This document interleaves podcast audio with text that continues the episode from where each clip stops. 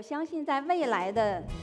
三到五年，大家会看到这样的一个生态体系，它会焕发出来越来越多的生命力，去滋养我们的创业生态。我们觉得在企业端的服务还是相对比较分散的，都蕴含着很巨大的市场机会，所以我们也期待着和创业者们有更多的交流分享，和大家一起去拥抱。企业服务的春天。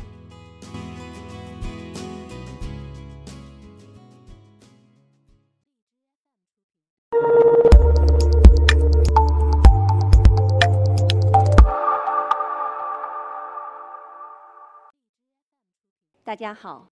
作为一个创投人，今天我想跟大家分享的观点是：企业服务的春天来了。先要跟大家界定一个概念。因为企业服务这个词其实是蛮大的，我们觉得广义的一个企业服务，它其实指的是针对企业级的用户来提供的围绕这个企业的经营需求的各种服务，包括我们日常所能够接触到的和看到的各类外包服务。但是狭义的企业服务，其实通常指的是互联网和信息化带来的企业的提质增效、降低成本。所以，其实接下来我要跟大家分享的很多的概念是在广义的企业服务，但是我这里边拿到的有些数据是狭义的企业服务，因为广义的企业服务它涵盖的行业比较跨界，所以在数据统计上就不太容易能够有针对性，所以要这里做一个解释。那先给大家看一张图，我们通常把企业级服务也称之为 To B 服务。这张图实际上是中国、美国和以色列去年这三个国家 To B 领域的投资在总投资中的占比。我们从这张图里看到，中国的企业级的投资大概只占到百分之五到十，而美国这个数字是百分之四十多，在以色列甚至能达到百分之八十。所以这张图一方面能让我们看到中国的企业级的市场有巨大的机会，另一方面我们也反思为什么人家被称为。创新的乐土和创业的国度，我想这跟他们的国家有一个非常好的创业服务生态也是分不开的。那我们来看一下海外的企业服务市场的发展，能够给我们带来什么样的一个前瞻性的判断？纵观海外市场的发展，大概一共经历了三波浪潮。第一波浪潮大概是三十年前的企业的信息化，从七十年代、八十年代开始。伴随着 Oracle、SAP 和微软的兴起发展，那第二波浪潮呢，大概是从十七年前开始的云计算。那么第三波浪潮就是现在刚刚兴起的机器学习、人工智能在企业端的应用。在美国，我们已经看到很多这个领域的创业公司涌涌现出来。那么从投资的角度来看，我们看到去年在企业服务这个方面。IPO 的市场是非常火爆，去年有将近十家企业服务领域的项目成功在美国 IPO，而且他们的募资超过五十亿美金，总的估值大概超过两百二十亿美金。有几家公司一上市就受到二级市场的热捧。那在并购这个领域，去年也是如火如荼。我们看到并购在去年。美国的市场，它整个的总额超过了五百亿美金，所以在这样一个天文数字背后，我们想应该是这些老牌的 IT 巨头，大家意识到未来基于云的、基于 SaaS 的这种新型的企业服务，对他们而言可能是极强的威胁，所以说急于要用高价来收入囊中。那么，我们来看又是什么样的因素？去驱动中国企业服务市场的春天的到来呢？我想大概有几个方面的原因。一个是云计算和基础设施的发展，这个实际上是降低了企业信息化的成本。那么办公场景的变化，从 PC 端迅速的转移到移动端，也使得数据的采集和处理更方便、更快捷。人力成本的不断攀升也是很重要的一个原因。五年前人。和电脑的成本差不多是一比二，而现在差不多倒过来是二比一，可能未来每年还会有一个比例的增长。所以说，很多企业需要去减少人力、降低成本。那么第四点就是目标市场非常大，我们中国的企业数量众多，截止到去年十二月底，在工商登记的各类市场主体的总量大概超过八千七百万，去年一年的增量是一千六百多万。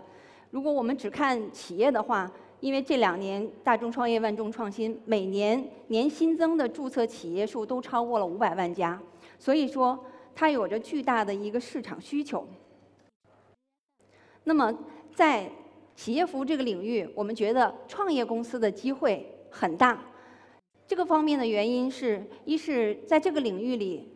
大公司的优势其实没有那么明显。我们看了一下。其实 SAP 加 Oracle 两家的市场份额也就只占到百分之十二，还不如 Salesforce 一家的市场份额。虽然它比他们后起很多年，而且在这个领域单一的细分领域里，我们也没有看到某一家巨头形成完全垄断的情况。所以在细分市场领域还有很大的一个发展空间。还有就是企业服务，它的转换成本很高，所以巨头们通常会倾向于用收购和并购的方式来发展和扩张。那么我们在投资通常是会比行业更早的去感知一些东西，所以在我们投资人的眼里看来，我们把2015年作为企业服务的元年，在15年我们开始意识到，在中国是三波浪潮的叠加。同时涌现出来，所以二零一五年我们很多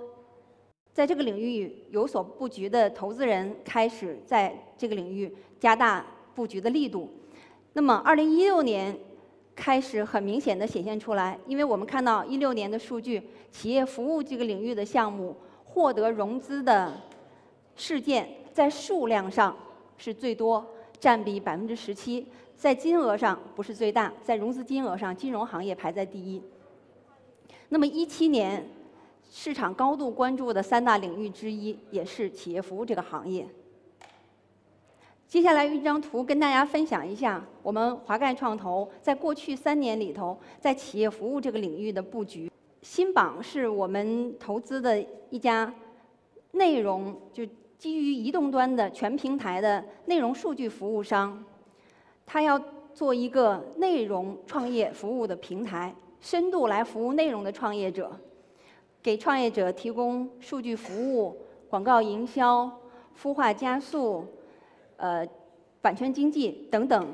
全媒体的服务。目前是唯一一个能够在新媒体领域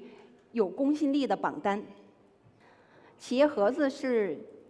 我们投资在东城的。一家专门服务于企业和企业需求的一个平台提供商，能够帮助空间更好的去服务创业者，也能够帮助服务商更好的去对接企业的需求。蛋姐创业是一家垂直于创业类的音频媒体平台，从一四年六月开始到现在，已经采访了几百位的创业公司的创始人。现在是互联网上创业类的音频第一播客。那么，我们所投资的这些企业服务的公司，其实和我们自己的资本、服务、空间一起，成为我们自己要去打造一个创业生态圈的各种要素构成。所以我我相信，在未来的三到五年，大家会看到。这样的一个生态体系，它会焕发出来越多、越来越多的生命力，去滋养我们的创业生态。最后跟大家分享，在这个领域我们的几点判断。